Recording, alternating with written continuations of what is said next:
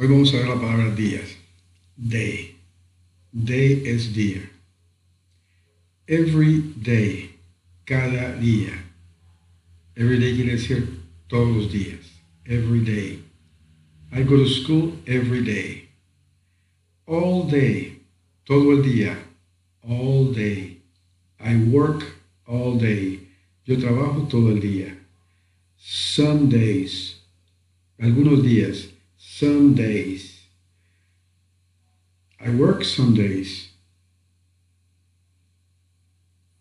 Twice a week. Dos veces por semana. Twice a week. Three times a week. Tres veces por semana. Yesterday. Ayer. Tomorrow. Mañana. I'll see you tomorrow. Nos vemos mañana. This morning. Esta mañana. This evening. Esta tarde. Tonight. Hoy por la noche. Every other day. Cada otro día. Eh, en muchas partes de Latinoamérica decimos un día sí, otro día no.